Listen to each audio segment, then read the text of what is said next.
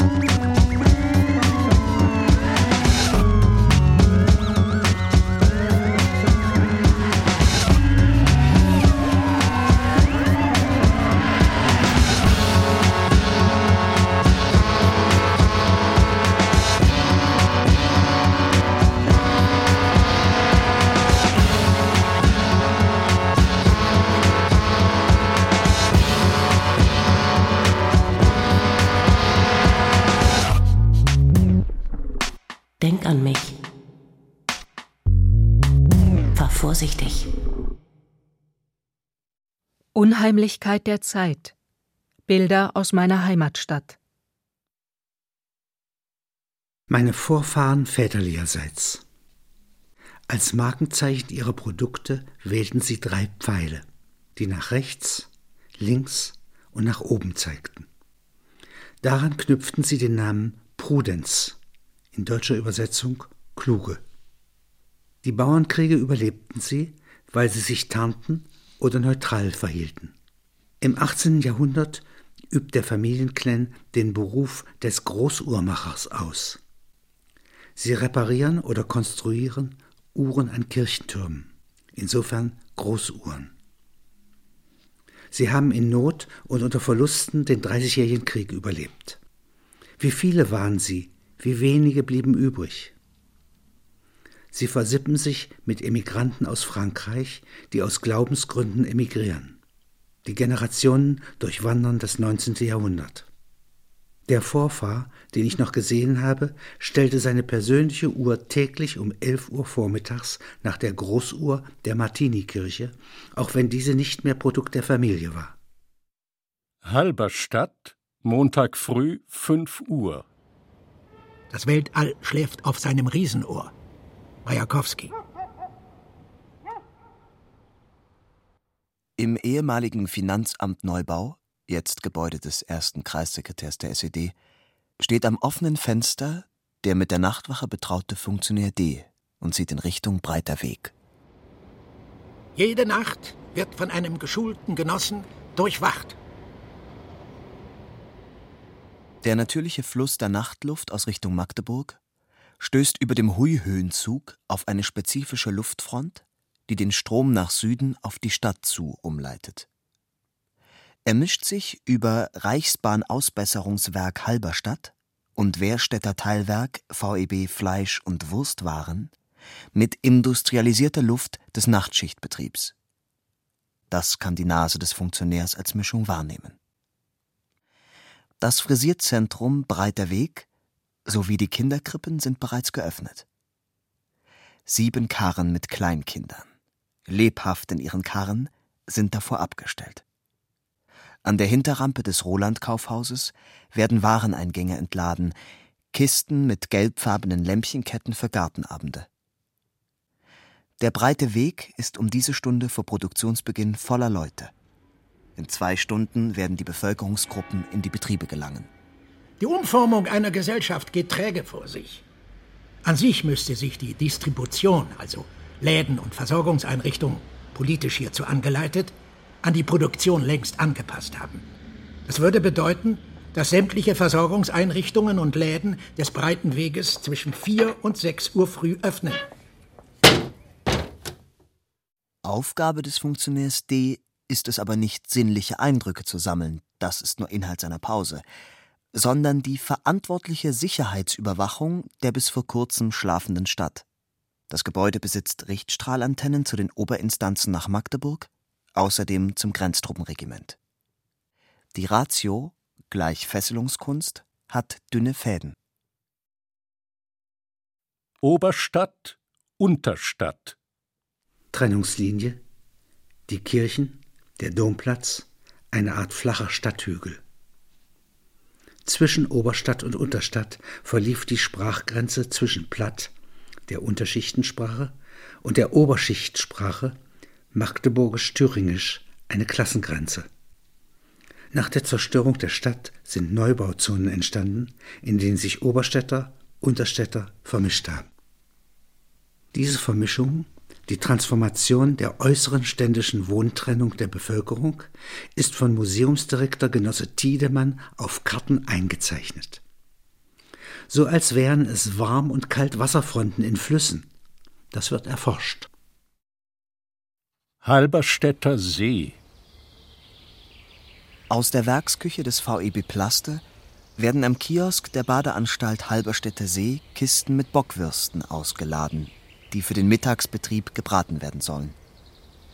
Um das Wasser der ehemaligen Kiesgrube ist wie ein Amphitheater ein Sandstrand, verschiedene Wiesenstücke und eine Buschgrenze am Oberrand des aufgeschütteten Kraterrandes gelegt.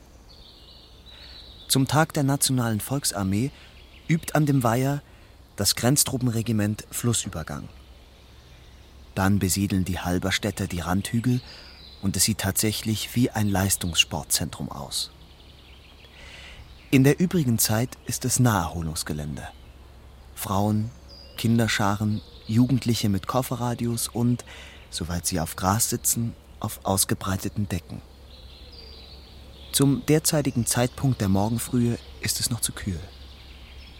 Das Wasser der ehemaligen Kiesgrube ist durch frische Fluten aus zugeleitetem Wasser der Rapp-Bodetalsperre meliorisiert. Ein Regenguss klatscht auf das Wasser. Vier Jahre haben die Fahrer von VEB Transport, Erde und Versorgungsfahrten Kies aus dieser ehemaligen Kiesgrube bei Wehrstedt zur Großbaustelle der Rapp-Bodetalsperre in den Harz hinaufgefahren. Eine Gruppe von Fahrern hatte dann die Idee, dass sie ausgeschachteten Sand dieser Großbaustelle auf der Rückfahrt nach Wehrstedt mitnehmen dürften. Darüber ist mit dem örtlichen Betriebskollektiv Rapp Bode ein Freundschaftsvertrag aufgesetzt worden. Der Sand wurde um die wasserführende Wehrstädter Kiesgrube, jetzt Halberstädter See, großflächig und gelb-weiß herumgeschichtet, von den Gärtnereien der Stadt Rasen und Rasenstücke, Sträucherbegrenzung und Jungbaumgruppen angelegt. Auf dem Sand sind Badekörper aufgestellt. Das ist jetzt die Ostsee.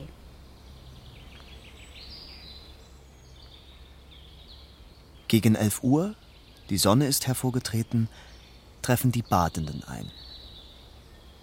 Nach Klein-Quenstedt zu ist eine Erlenreihe zu sehen, noch von Gutsbesitzer Rückert angelegt, um Fasane dorthin zu gewöhnen. Eine Uhr braucht man nicht, da man sich nach den Zügen von und nach Oschersleben Magdeburg richten kann. Abbildung. Ein Kollektiv der Jugendverkaufsstelle Komsomol. Abbildung. Kollektiv der Kaufhalle S am Breiten Tor, mehrfach ausgezeichnet.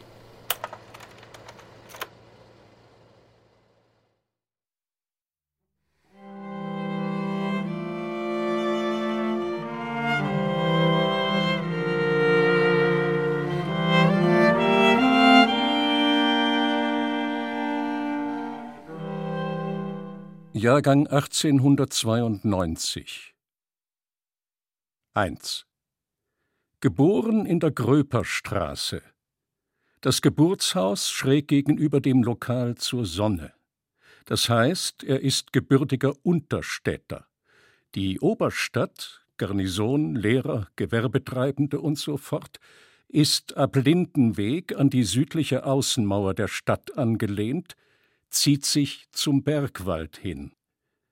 Später ist noch ein Anhang entstanden, die Lücke zum Hauptbahnhof zu füllen. Die Richard-Wagner-Straße, die Magdeburger Straße mit Villen, Korkschrotthandel, Handschuhfabrik Funga. Seine Mutter, Hedwig, geborene Glaube, hat vier Kinder in sechs Jahren hintereinander weggeboren. Ohne viel körperliche Kraft, aber scharfzüngig danach vom Ehemann nicht mehr besonders als weibliches Wesen betrachtet, sondern als Begleit- und Kochperson. Das war sie nun überhaupt nicht. Sie hat viel Kopfschmerzen. Noch immer zeigt sie ein freundliches, ruhiges, ausdrucksstarkes Gesicht, und eben hat sie gesagt Wilhelm hat den Tod in den Augen. Ich sehe das. Die Stimmung ist hin. Oft ist sie krank. Damit will sie etwas Ernstliches äußern. Ihren jüngsten Sohn nennt sie Ernst. Der Vater? Ein offener, ruhiger, gütiger Mann, aber ohne Verständnis für Krankheiten. Rechnungsrat. Umzug aus der Unterstadt in die Bismarckstraße, das bedeutet Oberstadt. Dritter Stock einer Wohnkaserne. Nach vorn Blick auf die enge Straße, nach rückwärts auf den Park des Millionärs Krüger, Bankier, dessen Kieswege, in Kübeln in den Garten gestellte Palmen, Bäume. Kostenloser Blick. Spaziergang zur Plantage, kostenloses Umhergehen zwischen Uraltbäumen, danach zur Martinikirche mit Kirchturm und kostenloser Uhrzeit, Frühschoppen im Hacker. Dies ist wie ein Vorgarten zum Besitz einer kleinen Oberstadtwohnung. Man muss nicht alles selber besitzen, was man genießt. Die Gefühle drücken sich aus über Schlachtbilder von 1870-71. Welch eine Wendung durch Gottes Fügung. General Rey überbringt die Kapitulation. Er geht gebeugt. Louis Bonapartes Niedergang in drei Tagen. Aus dem Gleichmaß der Stadt, in der sich so gut wie nichts Großes ereignet, der Gefühlsrhythmus der Geschichte, deren Mantel ich ergreife und mich ziehen lasse, solange es geht. Er summt Choräle. Nun kommt der Heiden Heiland, Lob sei dem allmächtigen Gott, helft mir Gottes Güte preisen, das alte Jahr vergangen ist, Herr Gott, nun schließ den Himmel auf, erschienen ist der herrliche Tag.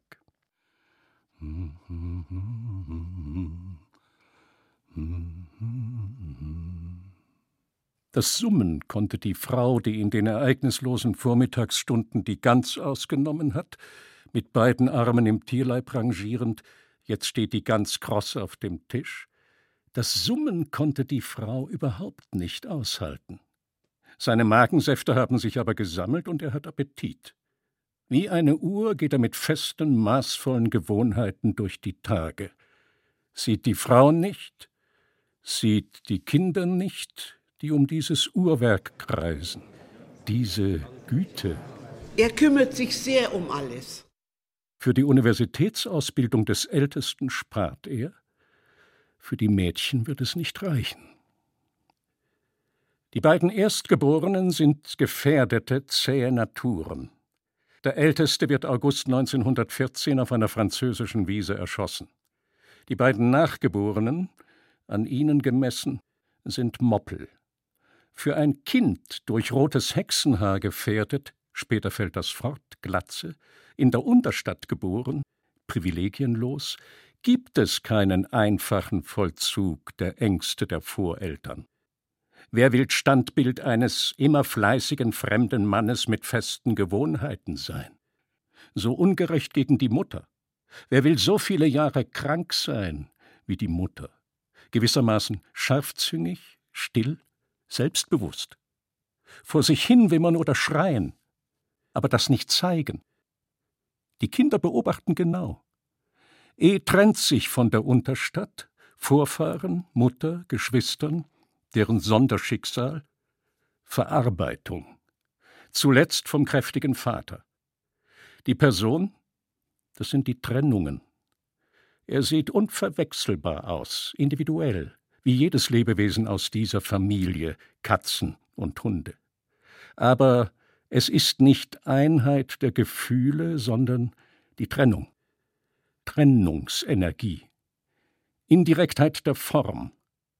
Er ist eine Zeit ein Junge, dann plötzlich Erwachsener. Es kommt auf denjenigen an, der ihn ansieht. Für den Vater ein Junge, frech oder ängstlich.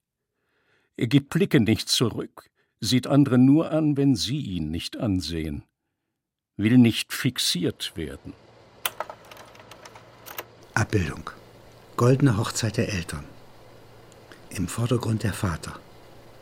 Hinter dem Vater links der Junge. 15 Minuten später in der Praxis Patienten ihm gegenüber Erwachsener. Der Patient zahlt 5 Mark für die Beratung.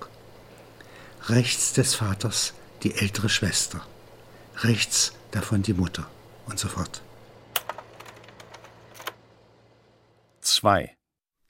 Ein Mensch wird geboren, hat einen Wert. Der Wert wird ihm beschnitten. Er wird sich einen Konkon machen aus Wertgefühlen. 3. Ein Arzt. Da haben Sie nun, was das Wesentliche des Arztes ist. Ein Hang zur Grausamkeit, der gerade so weit verdrängt wird, dass er nützlich wird, und dessen Zuchtmeister die Angst ist, weh zu tun. Grodek. Persönlich, das heißt mit der Zeit reich, fähig, sind die Hände. Fester Griff, ruhig. Arbeitswerkzeuge in seiner Praxis als Arzt und Geburtshelfer. Seine Füße, die er nicht zeigen kann, weil für Fußpilz anfällig, seine Nase und Zunge, die eine die des Vatervaters, die andere die der Mutter Mütter, unterscheidet Gut und Böse als Gerüche, Geschmack auf der Zunge, edle oder ordinäre Speise, witzige gesparte Rede oder Dahinreden. Muskulöser, fetthaltiger Nacken, ein gesellschaftliches Merkmal. Wie der Panzerturm eines Schlachtschiffes. Das Grundstück, Haus, Garten, Kieswege des Millionärs Krüger, auf das der Vater, die Geschwister nur blicken durften, hat er gekauft. Er fängt Wasserflöhe mit dem Köcher für die Fische im Aquarium, rupft Unkraut, legt einen Steingarten an. Die Eltern sind im Altersheim, dem sogenannten Sternenhaus, untergebracht, nähern sich also immer mehr den Sternen.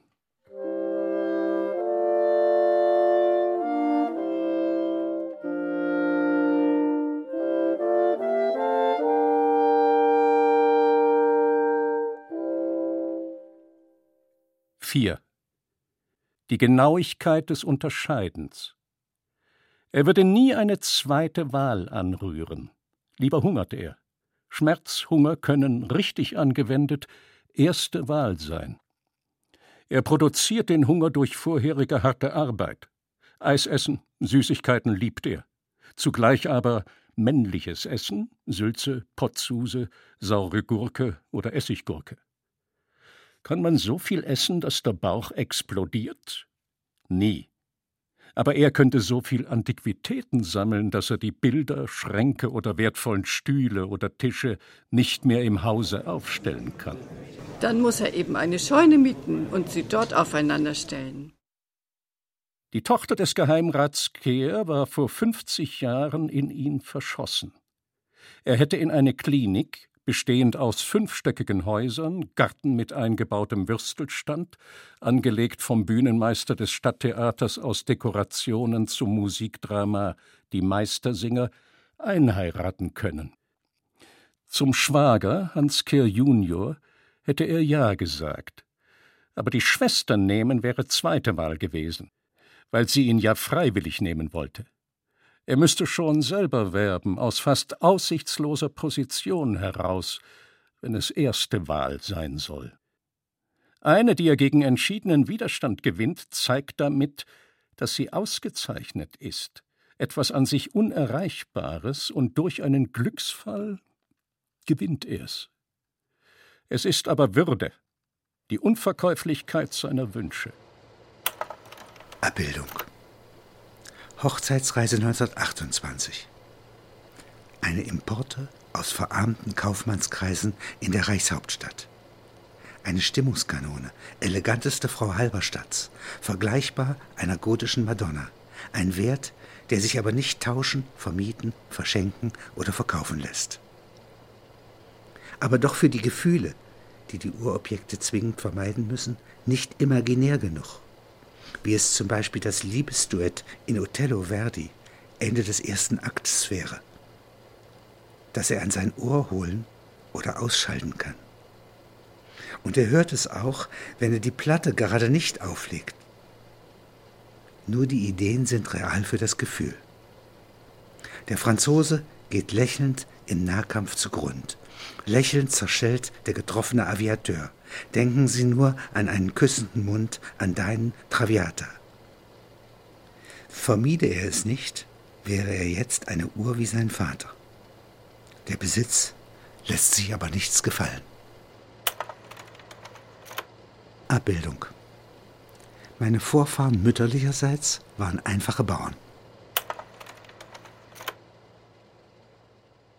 Weißer Mercedes 1935 Der Mercedes-Zweisitzer, bei Schönwetter offen zu fahren, im Kofferraum noch zwei Notsitze in rotem Leder für die Kinder, den Frau Dr. K. 1935 aus Stuttgart unter Türkheim persönlich abholte, war für die Ewigkeit gebaut. Unausdenkbar, welche Touren, Picknicks, Dämmerschoppen gefahren werden konnten. Sie und ihr Mann opferten den Sommerurlaub 1935. Aber das Fahrzeug bedeutete ja Dauerurlaub auf Rädern. Am Armaturenbrett aus rotem Lederbesatz, geriffelt, brachte Frau K. ein Gedenktäfelchen fünf mal sieben Zentimeter mit ihrem Bild an, darunter Denk an mich, fahr vorsichtig. Nun war ihr Mann als Langsamfahrer bekannt, fuhr im dritten Gang an und endete mit einem Ruck. Von Unvorsichtigkeit konnte keine Rede sein. Vermutlich hatte sie das Schildchen gekauft und ein Passbild von sich hineingesteckt, weil sie im Überschwang des Mercedes-Erwerbs noch eine Kleinigkeit zusätzlich brauchte, um sich auszudrücken. Abbildung. Das neue Haus, nachdem das alte 1945 abgebrannt ist. Er sitzt an seinem Schreibtisch mit Ausblick auf den Bismarckplatz, den er so sieht, wie er dort liegt, mit den modernisierten Blumenrabatten der DDR-Gartenverwaltung, abgeholzten Büschen und so fort. Er kann aber, wie auf Knopfdruck, den Platz auch in der Gestalt sehen, die er in den 30er Jahren hatte, oder in der Gestalt von 1916. Oder er baut ihn überhaupt um. Und in der Zeit nach Zerstörung seiner Villa in der Kaiserstraße ist er etwas verwildert.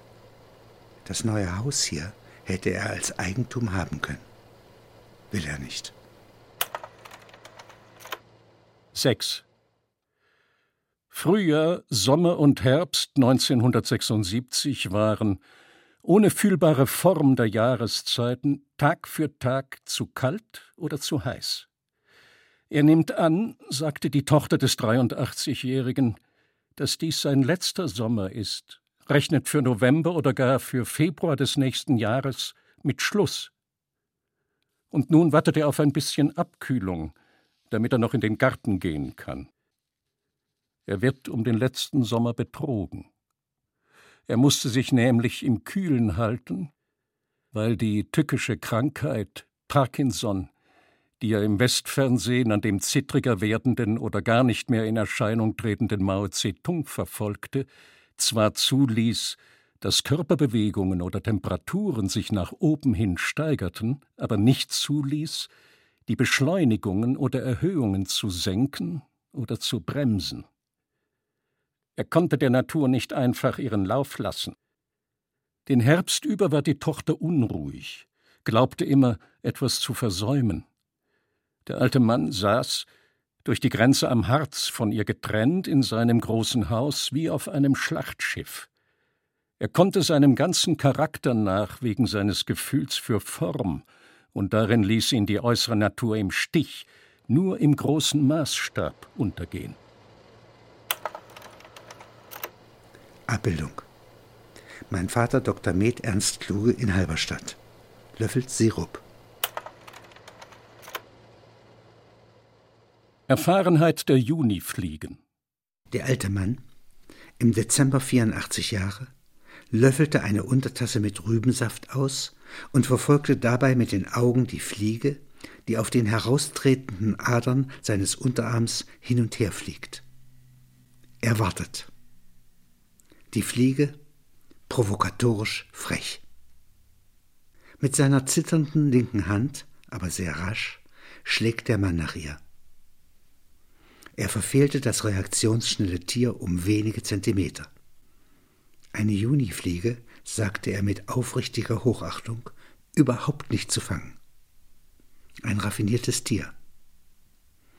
Im April oder Mai fange ich die, aber im Juni haben sie so viel gelernt, dass sie nicht zu fangen sind. Er war selber äußerst erfahren.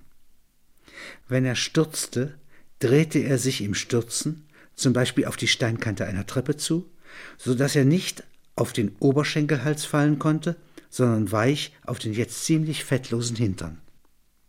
Er drehte eine Pirouette, schon während er ein Summen im Kopf fühlte, noch vor dem Stürzen eine artistische Leistung, mit der er im Zirkus hätte auftreten können. 7. November Sonnabend. Gegen 17.30 Uhr hat er sich in der Küche mit den schlurfenden Füßen exakt vorwärts und rückwärts fahrend sein Abendbrot zurechtgestellt, dann im Garten Laub gefegt, den Hut tief im Gesicht, damit ihn kein Späher oder Passant erkennt, die Hose, die den früher stärker gefüllten Körper umschloss, schlottert um die Glieder. Die Laubhäufchen streut er, in Form von Unterhäufchen zur Gartentür hinaus auf den Fußgängerweg, damit die Bürger dieses Laub in alle Richtungen zertreten.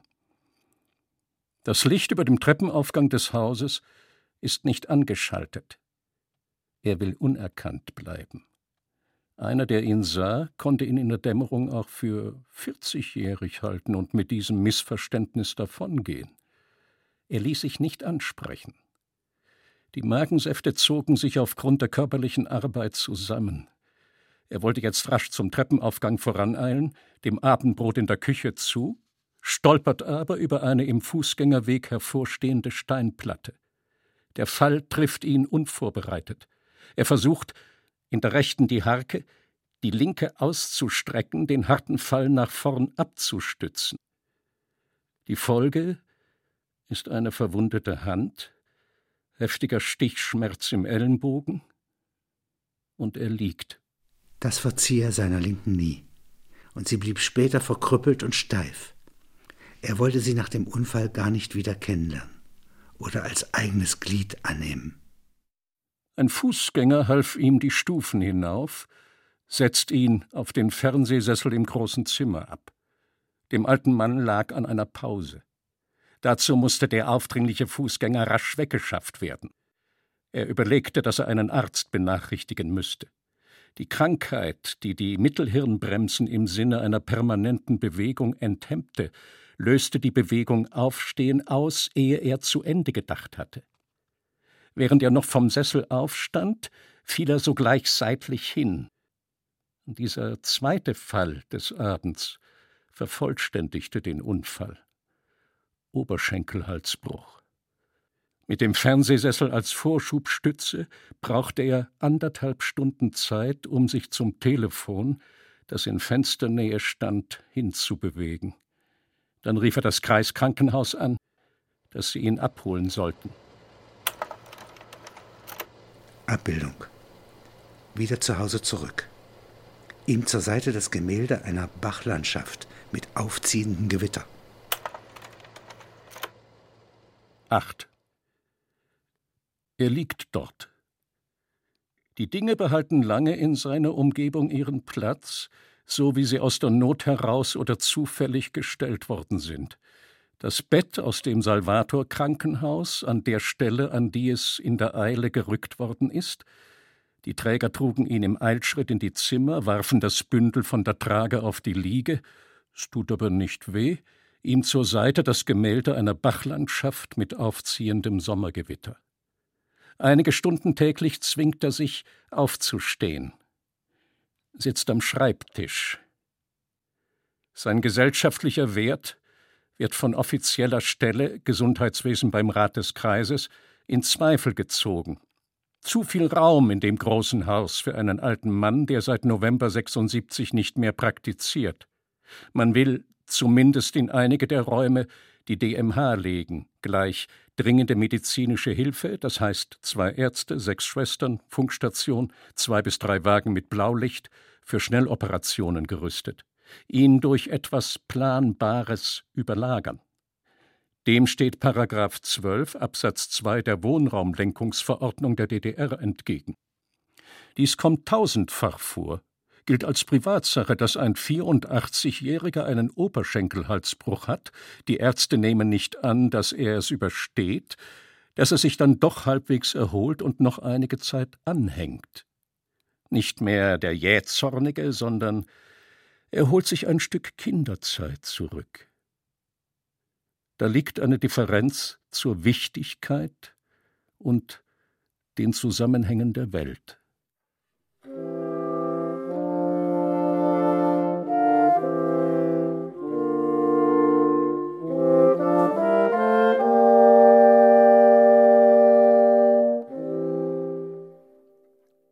Neun. Der Zustand des Gartens. Zwischen diesem Garten und den Händen, die ihn bearbeitet haben, eine davon verkrüppelt auf weißer Bettdecke, die andere kann noch fassen, aber die Beine tragen sie nicht mehr zum Garten, eine unüberwindliche Stufenfolge von zehn steinernen Treppenstufen, den Verandavorbau herab, dann die verriegelte Wintergartentür, zwischen dem Zimmer, in dem er liegt, und dem Wintergarten ein schwarzer Teppich mit Muster, Kelim sechs mal sechs Meter, der den Zugang für das Morgenlicht sperrt, das ihn andernfalls ab vier Uhr wecken würde. Davor ein breites Sofa, und die Verbindung ist gekappt. Ein Winter und das Frühjahr haben ausgereicht, die Büsche und Fliedersträucher über die Gartenpfade wachsen zu lassen. Die Hecken haben gewuchert. Der Steingarten ist vom Herbst her mit Zweigen bedeckt, die nie mehr, von seinen Lebzeiten her gesehen, abgeräumt werden. Wöchentlich zweimal eilt eine der Hausdamen, Frau Räting, in den Garten und ruppt Sträuße oder Fliederproben zusammen, stellt sie auf den Schreibtisch in der Praxis. Das Wasser im Teich ist im Herbst abgelassen worden. Fünf Daumen hoch steht noch Brackwasser mit Laub vermischt. Dieser Teich wird niemals mehr geräumt werden. Bei Übernahme des Anwesens kommt hier planbares Gras hin.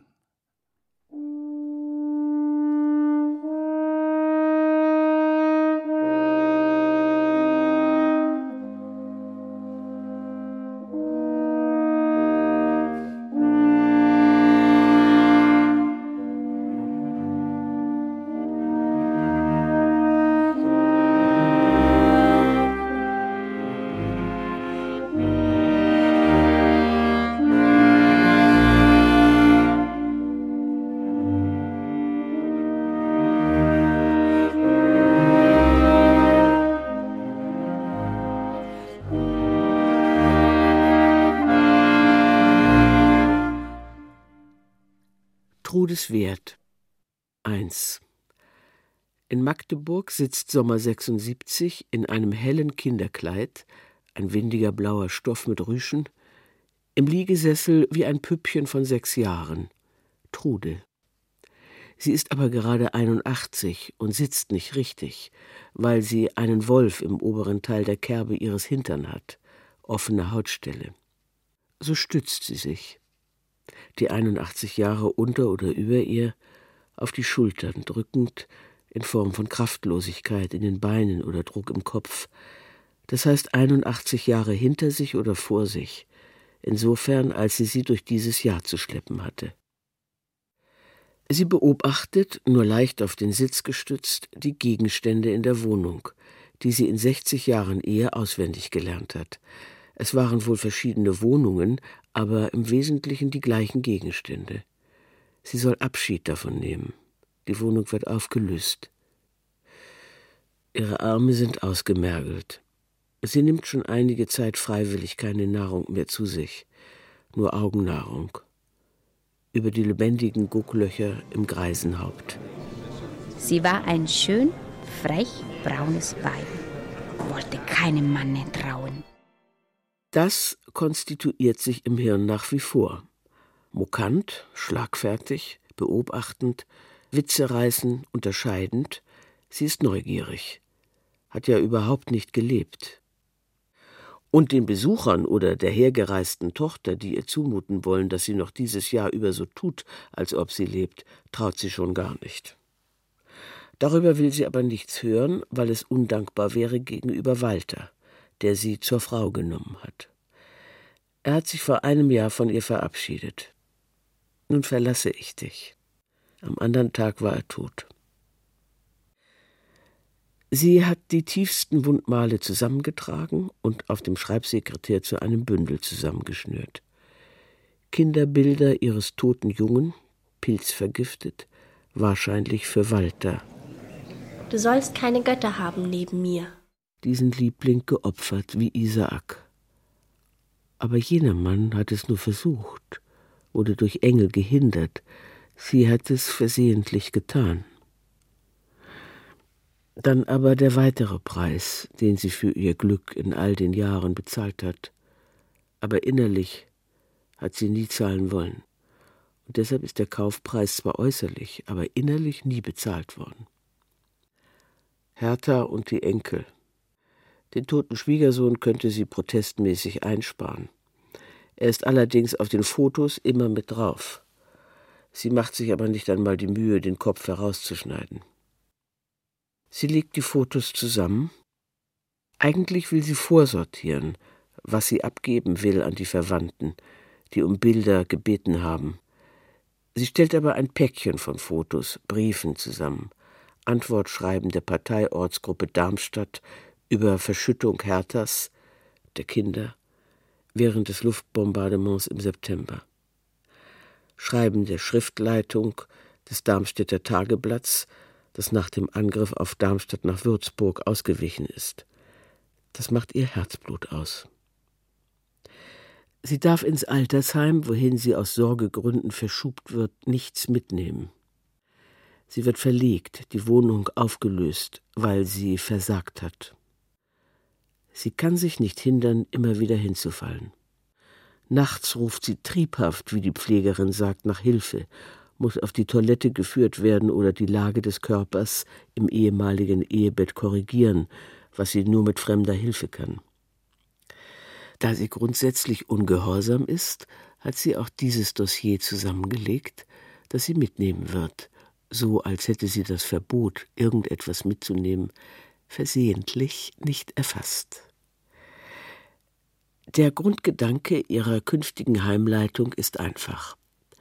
Wie ein Mensch neu und erinnerungslos zur Welt gelangt, so soll sie ohne Gepäck oder eigene Vergangenheit in das Altersheim einfahren. Andernfalls erhält sie Beruhigungsmittel, Schlafpillen. Sie wird in einigen Tagen dorthin nach Potsdam verbracht.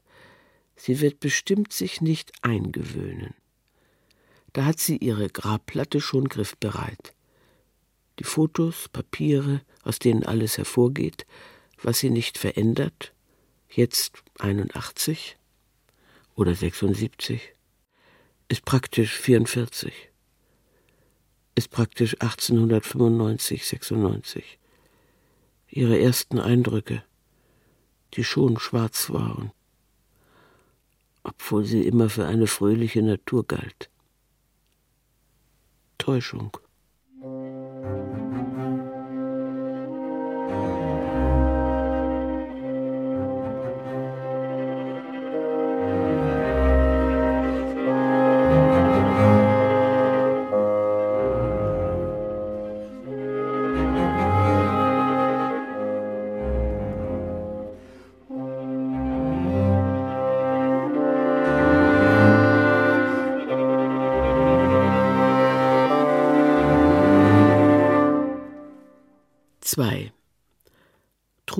War sich nichts mehr wert. Die Woche wartete sie und wartete, dass die Tochter käme, damit nur irgendetwas passiert. Aber war diese Tochter da, so suchte sie die Besucherin zu irgendwelchen nützlichen Funktionen anzuhalten, die das Zusammensein äußerlich rechtfertigten. Zum Beispiel konnte sie ihr die Schadstellen der Haut, die Öffnungen an der Unterseite des Rückens, den Wolf, eincremen und verpacken, oder besser streicheln. Was diese Tochter, eine Theologin, nur mit Hemmung besorgte. So saß Trude mit zitternder linker Hand in ihrem Sessel, ließ sich zu einem Stuhl einmal um den Tisch herumführen. Sie war sich, wie gesagt, nichts wert. Ganz zu Anfang war sie vielleicht etwas wert, so dass, wenn sich das fortgesetzt hätte, heute Grund bestünde, ihrem Alter oder gepresst noch ein bis zwei Jahre wertvolles Leben anzufügen. Ganz zu Anfang hieß, als sie sechs Jahre alt war aber schon damals hatte sie keinen Hals. Meine Schwester hat keinen Hals, sagte der Bruder. Meine Schwester hat keinen Hals. Und wir alle in der Familie haben eine Krempenbrust. Das heißt, wie eine Hutkrempe steht der untere Rippenbogen nach außen. Das können die Kleider verdecken, so wie wir, wenn wir gar nichts sagen, den schlechten Charakter nicht zeigen, für verträglich gelten. Aber meine Schwester hat zusätzlich keinen Hals. Ich musste den Chorbruder Schlempe fordern, weil er sagte, ich kann mit der nicht tanzen. Wenigstens nicht als Couleurdame, die hat ja keinen Hals. Naja, sie hat keinen Hals, man darf es nicht zur Hinrichtung kommen lassen. Ein Abglanz noch, als sie als Jahrgangsbeste ihr Abitur besteht. Dumm war sie ja nicht. Dann war sie, umworben vom späteren Justizrat B., praktisch gar nichts mehr wert, weil die ganze Anstrengung draufging, diesen Barbaren oder Spießer einigermaßen zu idealisieren. Das kostete die ganze Anstrengung und gelang, so dass sich B., nachdem er sie geehelicht hatte, in ihr höchstes Liebesglück verwandelte. Durch wer weiß was für Kräfte tätigte sie das. Sie war so erschöpft, dass sie schon gar nicht mehr neugierig war. Konnte den Hals ja auch nicht drehen. Nun war sie so parteiisch und ungerecht eingedeckt worden durch Vater, Familie und Mann, wie eine Tote in eine Art Grabschlauch gelegt, aber lieblos, mit Kunstblumen auf dem Hügel, aber ohne richtiges Beweinen, dass sie selber äußerst parteiisch war so hielt sie ihre erste Tochter willkürlich für das vollendetste Geschöpf. Die bekam später Zöpfe und die weiße Bluse der Jungmädchen. Die Haut dieser Tochter roch nach Amber. Was das war, darüber ging Trude hinweg. Sie hatte es gelesen, es ist ein Wort, das eine hohe Bewertung enthält wurde dann später, das heißt sehr früh, mit einem nationalsozialistischen Schriftleiter, der starke Ähnlichkeit mit seinem Schwiegervater Trudes Walter aufwies, verheiratet. Zwei Kinder. Das alles kam 1944 beim Angriff auf Darmstadt um. Verbrannte, ohne Spur. Walter wollte sofort hinfahren, aber die Eisenbahnlinien führten nur bis Heppenheim, Eberbach oder nur bis Würzburg. Zuvor war das erlesene Geschöpf Trudes Erstgeburt durch eine Steigerung bedroht. Trudes zweite Geburt. Ein wirklicher Junge mit Hals und langem Nacken, Fingern und so fort. Starb mit sechs Jahren an einer Pilzvergiftung. Für die dritte Geburt, eine Tochter, war danach wenig übrig. Sie sah nicht wie Trude aus, war aber wertlos wie sie, hochintelligent, war neugierig, was auch Trude gar nichts genützt hatte. Also erging von Trude aus Gnade vor Recht. Sie wurde nicht zur Heirat, sondern zur Schullehrerin bestimmt.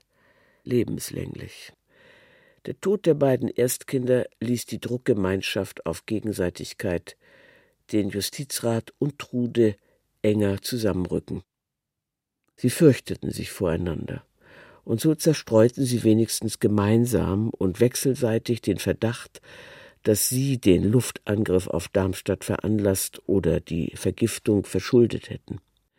Gemeinsam konnten sie dieser Verdächtigung begegnen, denn wenn er es nicht glaubte, musste sie es nicht annehmen, und wenn sie es nicht annahm, brauchte er es ihr und sich nicht vorzuwerfen und so fort.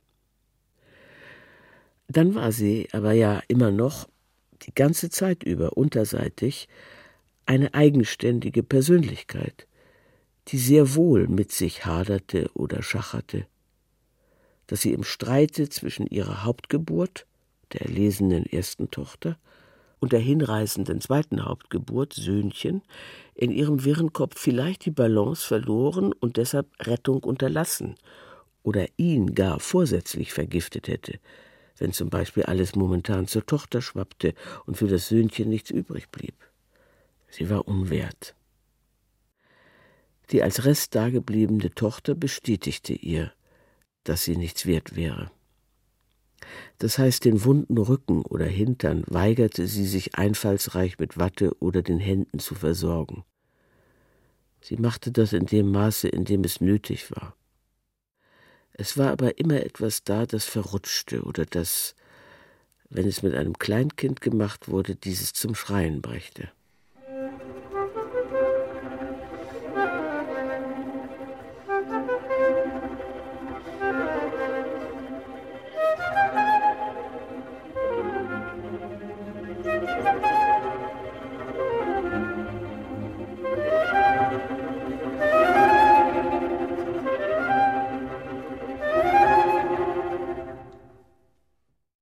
Letzter Plan für einen Ausflug.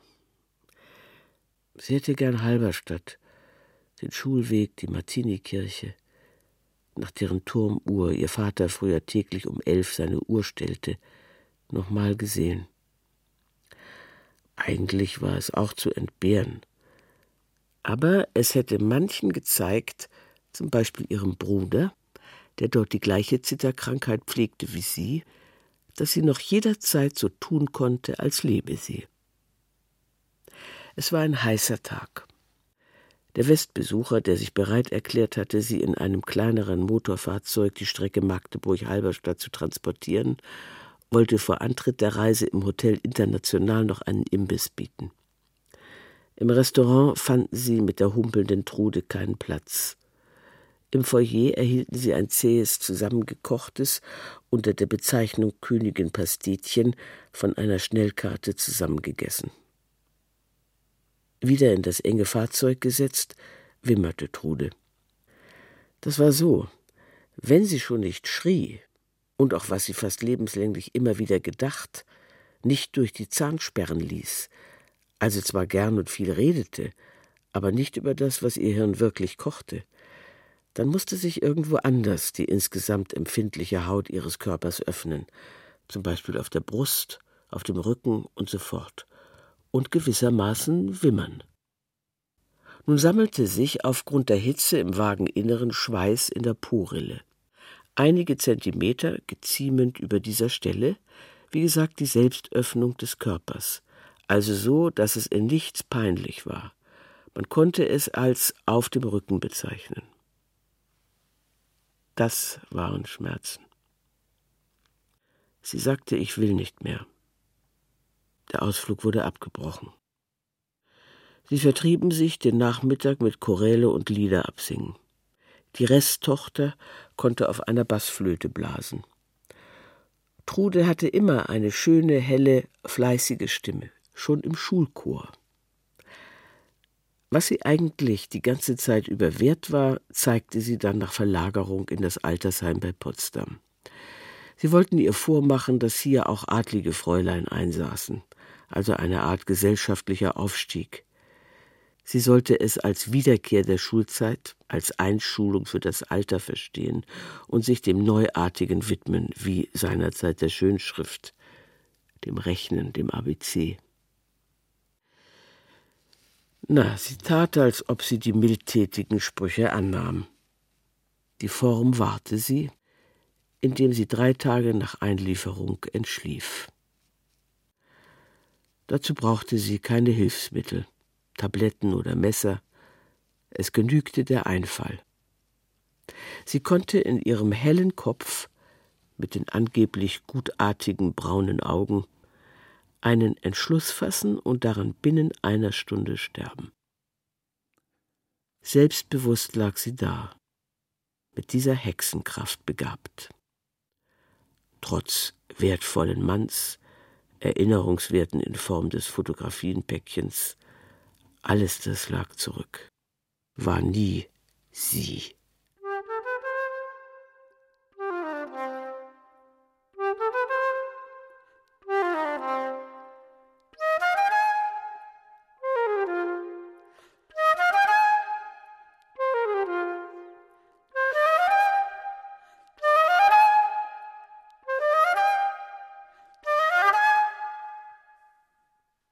Rasche Veränderung der Horizonte, die Augen sind neuerungssüchtig.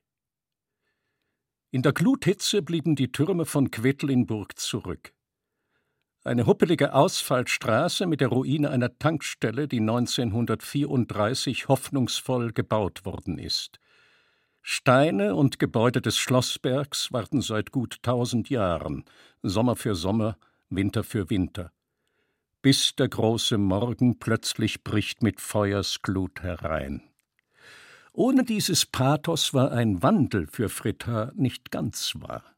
Und außerdem sollte eine Veränderung die Haltung des Understatements haben, wie Humphrey Bogart im Film Casablanca, außerdem aber die Marseillaise so gesungen wie in diesem Film. Laut in seinen Angeln dröhnend tut sich auf das eherne Tor, Barbarossa und die Seinen steigt im Waffenschmuck hervor. Unterhalb dieser Schwelle war nichts zu machen. Und dahinter noch steigt Gudrun, das Matriarchat in vollem Waffenschmuck, Frühjahre, Sommer, Herbste, wirkliche kontinentale Winter, die Häuschen, die das Land bedeckten, die lieben Eltern und Großeltern, und weit zurück die Urmeere, dahinter Gartenbau und Paradies, dahinter die Fünfjahrespläne der Sowjetunion aus den frühen Jahren und so fort und so fort. Er hatte ein ganz bestimmtes Gefühl, wann eine Veränderung stimmte.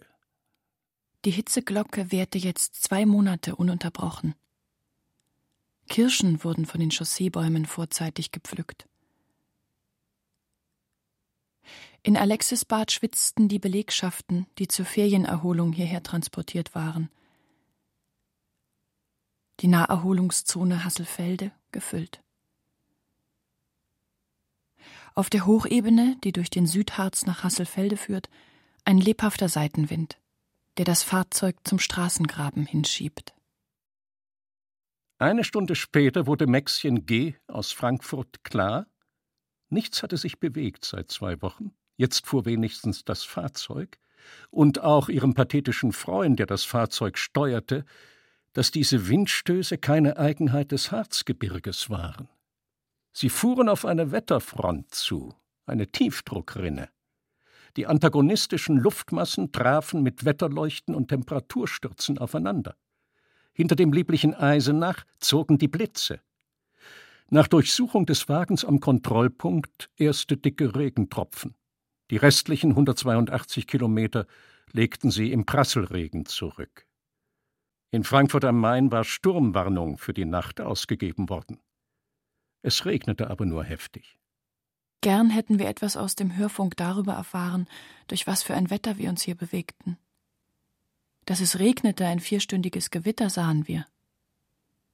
Ob das vom Harz bis Basel reichte oder über die Vogesen hinaus auch den Atlantik peitschte, das wäre von Interesse gewesen. Aber die Redakteure im Hörfunk verhielten sich gleichgültig. Sie wiederholten die Wetteransagen des Tages.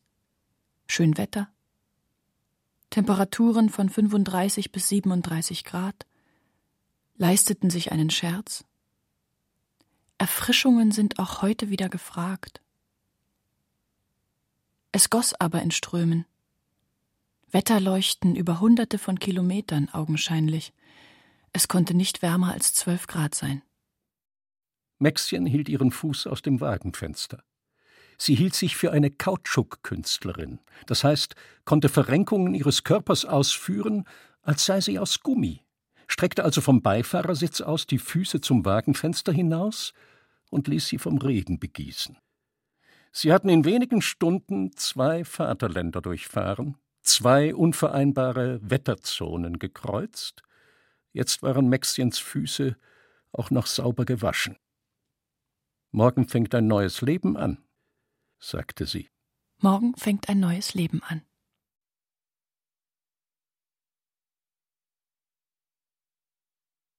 Alexander Kluge Chronik der Gefühle Unheimlichkeit der Zeit Bilder aus meiner Heimatstadt. Mit Alexander Kluge, Wolfgang Hinze, Nico Holonitsch, Helmut Stange, Christian Friedel, Hannelore Huger, Sandra Hüller, Maria Pia Corvino, Erich Meyer, Monika Winkler, Rosemarie Dorn, Dr. Luise Kampfmeier, Ruth Pfosser und Jasmin Schätz. Musik Asio Kids. Sowie die Solisten des Symphonieorchesters des Bayerischen Rundfunks Petra Schießel, Werner Mittelbach, Rainer Seidel, Thomas Ruh, Christiane Hörr, Helmut Feilmann, Thea Andresen und Frank Reinecke. Ton und Technik Hans Scheck, Susanne Herzig. Regieassistenz Stefanie Ramp. Bearbeitung und Regie Karl Bruckmeier. Produktion Bayerischer Rundfunk 2009. Redaktion Katharina Agathos, Herbert Kapfer. Der Hörspielpool. Hat's dir gefallen? Ja, sehr. Hörspiele und Medienkunst. Weitere BR-Produktionen auf einen Blick gibt es im Netz unter hörspielpool.de.